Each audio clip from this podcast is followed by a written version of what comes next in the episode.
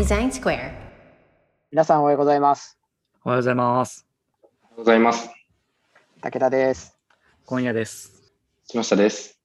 今週も始まりました。始まりましたね。うん、参加できるようになって嬉しいです。多忙でしたからね。いやー、すいません。なんかあ暖かくなったり、なんか雨降って寒くなったりっていう、ちょっと不安定ですね。不安定で。今日も寒いですね、ちょっとね。そうですね。そうですね。うん僕昨日頭痛がひどすぎてうん、ああ、そうだ。あれ何季節の変わ変わり目に来るやつ？なのか、低気圧なのか、ただの睡眠不足か、わかんないです。そっか。いろいろ重なってるかもしれないね。あ、そうですね。重なってるかもしれない。うんー不足もありそうですもんね。あんまりここで言言言っていいのかちょっとあれですけど、いろんな竹内さんの働き方について、それはちょっと内緒にしとこですね、そうですねあんまり言い過ぎるとまずいかもしれない。う。はいよ。し、今日は？あ、そうですね。僕がちょっと、えっ、と、昨日見つけたツイートに関して、ちょっとお二人に聞いてみたいなと思うことがあったので、はい。えっと、取り上げさせてもらいたいなと思ったんですけど、えっと、デザイナーの人だったらご存知の方多いと思うんですが、あの、上野学さんっていう方ですね、がいらっしゃって、もうツイッターで定期的にもう思想を、思想をずっと排出し続けるみたいな感じのツイートをされてる方なんですけど、面白くて、僕たまにこう、ぼーっと眺めてるんですけれど、結構共感することとかが多い中で、あ、なんか面白いことを言ってるなっていうツイートがあってですね、うん4月14日のツイートなんですけど、はい。えっ、と、ちょっと言いますね。デザイナーはデザインの良さについて言葉で説明する訓練をさせられる。しかし、純粋な経験としてのデザインの良さというのは、味の良さや音楽の良さと同じように、本当には言葉にできない。言葉による説明はフィクションだ。だからデザイナーにはフィクション作家としての作家性が必要なのである。っていうつぶやきなんですけれど、うん。結構140文字かな？の中で、ジェットコースターのようにこう行き来する感じなんですけど、うん。まあ言葉で説明されるっていうのはすごい納得感もあるし、よくうんする話で、まあでもデザインの良さっていうのは究極は伝わらないから、まあプロトタイプとかで見せたりとかデザイナーはすると思うんですけれど、だからここのなんかつぶやきの秘訣どこに行くんだろうと思って読んでたら最後に、えっと、だから言葉による説明を昇華させるためにフィクション作家になれよっていう、なんかまさかの言語化の方に帰結して、なんかそこにどういうふうなクオリティを求めるのかって話になってて面白いなと思ったんですけど、うん。つまりなんかこうフィクション作家的なワクワクさせられる能力がやっぱ必要だよねっていう話だと思っていて、うん。僕のなんか受け取り方なんですけれど、うん。なるほどと思って、まあなんかそういうふうに説明できるようにならなきゃいけないなと思ったんですけど、まあこの話を聞いているときに、僕的にはまあ、ちょっとこのデザインスキアのお二人の顔が浮かんで、竹手さんは、その結構そのいわゆる、えっと、ビジョンをどうこうみんなに伝えるかっていうところをすごい、まあ言葉だけじゃなくいろんな方法で分解したり説明したりするのが得意というか、見ていて上手だなと思っているし、えっと、今夜さんはすごいその、いわゆるフィクション作家性というか、そういう作家性みたいなのがすごい強いと感じることがあって、まあ、周りをこう巻き込む、ワクワクさせるみたいなのがすごい得意そうだなと思うことがあったので、なんか僕的には、ああ、なるほどっていうあれなんですけれど、なんかこれで伝わるかわかんないですけど、なんかこう、どどう思いますというその問いなんですけれど、うんそういう伝え方における作家性じゃないですけれど、そういうところでこう大事にしていることとか、思うこととか、聞いてみたいなと思ったんですけれど。なるほど。うん。これあの、なんか、自分なんか自主映画とか撮ったり、演劇やってたりとかしてたので、はいはい。っていう流れの気持ちで、この味の良さや音楽の良さと同じように本当には言葉にできないっていうのはすごく納得感があるんですよ。なるほど。で、納得感があって、まあ、デザインしてる時とかも、こういう気概でやってはいるんですよね。なんていうのかな。だからプロタイプ作ったりとかデザインしてチームメンバーに見せた時に、はい。あのもう手放しでいいよねって状態を目指したいという気持ちでははいはい。やってはいると。わかる。わかる。その気概でやってますよね。うん、そうそうそう。なるほど。で、基本はそこなので、その、なんていうのかな、言葉による説明で補いたくはないという気持ちがあるんですよ。ああ、そもそもですね。まずは。そもそも補いたくないという気持ちがあるんだけど、なんか最近、まあ最近の傾向っていうか、その、いろいろコンテンツを出しやすくなったっていうのもあって、なんか、この間のあの、ポカリの CM の話とかあるじゃないですか。あーポカリの。とそれ僕も出そうと思った。あああ、ここ出ましたか。そう、あの、ポカリの CM が、えっと、まあ、多分、視聴者として普通に見たら、なんか面白い CM だなぐらいで終わっちゃうんだけど、作り方の、どうやって作ったかってコンテンツが後で出てて、ありますね。うん。で、それを見ると、え、こんなことしてたんだ、すごいなって思うわけじゃないですか。で、はいああれって今ここで言ってる、その言葉によるよる説明みたいなことかなと、俺はなんか思うんですよね。まあ、ちょっと違うかも。んんあのちょっと違うけど、ちょっとまあ似たようなこととして。えープロセとスとかっていう部分ですねそうそうそう。要はプロセスを見せて、あのー面白く見せるっていう。で、なんか最近、実際だから出すアウトプットプラス、プロセスとか、あと周りの思いとかを SNS とかで、えー発信することで、こう立体的に見せるっていう手法があるじゃないですか。はいはい。うん。だからなんか、あれ見たときに、なんだろうな、ウェブサービスのデザインも、それをしてもいいのかなっていう、ふと思ったという話なんですけど、まあそうなると、だからここに書いてある、フィクション作家、なるほどフィクション作家って言っていいのかわかんないけど、そういう全体を捉えた作家性みたいなのは、スキルとしては今後必要になってくるのかなと思ったわけですよ。うんうんうん。なんかこれ僕が捉えた、最初に捉えた時には、その、いわゆる内部的な制作のプロセスにおいて関わる人に、できてない状態で、例えばさっきのポカリのやつとかも、できてない状態で、あれができたらどういう世界になるのかっていうのを言わなきゃいけないっていうのは、食べられないい状態でご飯が美味しいって言って、その新しく作る料理が美味しいっていうのを、まあその、プロトタイプは作れるけど、物はなしで伝えなきゃいけないって時に、それってすごい面白いんだよっていうフィクション作家的なことをしなきゃいけない。っていう文脈だったんですけど、うん。確かにそれを拡張していった時に、あ別にそれがだから内部的な話じゃなくて、さらにそれの次の世界がどうなるんだよっていうのを外に伝える時も、まあ構造的にはちょっと違うけど、やってることは結構近いのかなと思って、うん。小林さんの捉えてるスコープと確かに一緒だなと思って聞いてました。そういうやり方も確かにあるなって思ったし、うんその能力は多分似たようなことになるんだろうなというか、まだできてないものに対してワクワクさせられるというか、うん想像してもらう能力みたいな、うんうん確かにと思って今聞いてました。今、あの、キルピーも言ったけど、あの、あれを、あ、まあ、これツイートでも見かけましたけど、あのポカリの CM を、えーっと、作るっていうふうに、要するに、け決議してるわけじゃないですか。うんうんうんそうですよね。そ、その、そ、それもすごいなと思って。あの、あの絵がない、はいはい。まあ、え、絵コンテとかポンチ絵っていうレベルだと思いますけど、最初。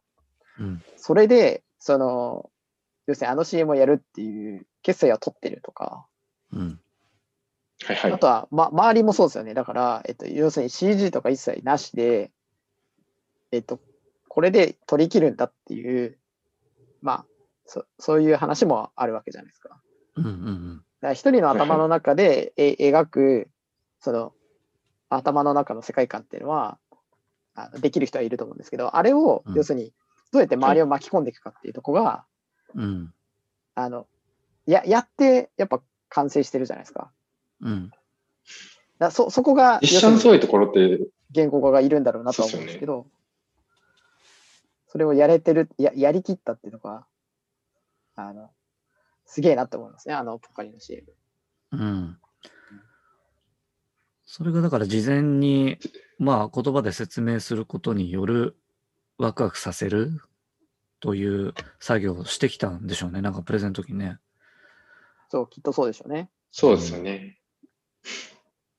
まあ、確実、全部がこう、言葉ってことはさすがにないとは思うんですけれど、うん。でもまあ、出来上がったものを見せるわけにはいかない状態で、そうの。出来上がったものを作りに行かなきゃいけないっていうのは、まあ多分一番難しいじゃないですか。うん。で実写だから、その、その、手を入れれない部分ももちろんあるというか、ああんなんだ、演者さんのこの、どういうふうに表現するかとかも入ってくるし、関わる人がすごい多い中で、まあ、全員が完全なイメージ持つ必要はないのかもしれないですけれど、うん。まあなんかその、あれが出来上がるまでのって結構、どう伝えたのかなとかはうん。面白いですよね。うん。そうですね。これウェブ、ウェブサービスってなんかどうしてます？まあまあ、たまにこういう話になるけど、デザインして、まあ見せて、で、キノピーはその、まあこの間言ってたのは、いろいろ説明しちゃってたみたいな話してたじゃないですか。ああ、そうですね。それは。うんうんうんうんありますね。で、うん。またな、まあ似たような議論になっちゃうかもしれないけど、説明した方がいいのかどうかみたいな。なんだろうな。あいや、俺も一緒につけ、一緒に作り上げるフェーズになったら、うん結構、その、何が作りたいんだよっていう話をするときに、僕が、は僕はこれ見たときにやってるなと思ったのは、僕はメタファーを使いがちだなと思ってて、おうおう例えばこれは VBOX なんだけど、ここの部分に関しては SNS っぽくしたいんですよって話をしたりとか、ああ、なるほど、なるほど。なんでかっていうと、そのうん。こういう交流、その計測というより交流がしたいみたいな話にするとか、うん。あのー例えばですよね、なんかそういう感じの言い方をうん。したりするんですよ。うん。わかりやすいなと思って、意味つきやすいし、ないものが、もうすでにあるもので説明できるんで、うん僕、比喩表現が結構好きなんですけど、うんなんかそういうので、確かにあったりする、他の人はどうしてるのかなとかは、いやー、でもメタファー使いがちじゃない、使いがちですよね。うん いや、なんかむしろ使った方がいいんじゃないかなと思うけど。そうですよね。そう。使わないと想像してもらえない。頭の中に同じ絵が描けない、描きづらいと思うんだよね。うんうんうん。うんうんそうだよね。みんなが分かりやすいこうイメージができるための手段というか。そうそうんですね。う。そういう意味ですと、よね。その、引き出しを増やすって意味では、いろんなことを経験した方がいいのかもしれないですね。うん。そうですね。そうだしうん、人によって分けるっていう手段もあって、あ 小賢しいけど、例えばなんか、ワイン好きの人にはワインで例えるとかはいはいはいはいはい。っていうのをうちの、あの、なんだ、CTO の岡がやってるっていう話を前聞きました。あははなるほど、なるほど、なるほど。だからまあ、それぞれワクワクするポイントってやっぱ違うから、そうですね。うん。まあ人によって分けるという手段もまああるでしょうね。ありますね。なるほど。確かに、相手に合わせて比喩表現を選ぶとかは大事なのかもしれないですね。そうそそううそうそう。うん。そうするとあれですね。相手のことを理解してないと、いう表現が適切に出せないから、そうですね。相手を知るってのも大事ですね。そう。確かに。相手を知って相手の好きなものも知っとかないと出せないですよね。確かに。非常にデザインの基礎的な話になって嬉しいです。ちょっと。ターゲットを知るみたいな感じ。ターゲットを知るもそうだし、あの自分のひ引き出しもないと、そのうんひ比喩が出せない、そうですね。ね。メタファーが出せないから。なんかそういうのは、どっちもいるんだろうね。うん。これもう一個聞きたいのは、あの、例えば、えっ、と、言葉によるフィクションで、まあ、説明してワクワクさせたとしても、はい実際のものが大したもんじゃなさそうって時もあるじゃないですか。ある。要は、フィクション性が強すぎてワクワクはできたけど、本物を見てみたら別に大したことねえやって状態ですよね。と伴ってない時ですね。あの、追いついてない。そう、追いついてないとき、そのデザインの良さみたいなのは追いついてないとき。もうそういうときは、こういうなんか、わざわざ言葉による説明でワクワクさせる必要はないかなって思うんですよね。まあだからどういう、さじ加減が難しいっていうか、確かに。基本は作ったアウトプットがものすごくいいものっていう気持ちではやってるけど、8割ぐらいの時あるじゃないですか。いや、そう8割いったらもうかなりいい方なんだけど、まあ、6割、7割の時に、わざわざ説明して、GO する判断に持っていくのか、っていうね。そこはあれですね。なんか磨けるといいですよね。本当は。いろんなフィードバックもらったり、ああ、そのデザイン自体を。そうです、そうです。ああああ、その、えっと、最初の、あある種理理想形に対しての、うん、うん、ここのギャップをできるだけ埋めるみたいな方に、うん。あ時間がね、うん、うん、うん。あのね、作ったりとかしながら、本当は磨けるといいですよね。うんうんうん。確かに。確かに。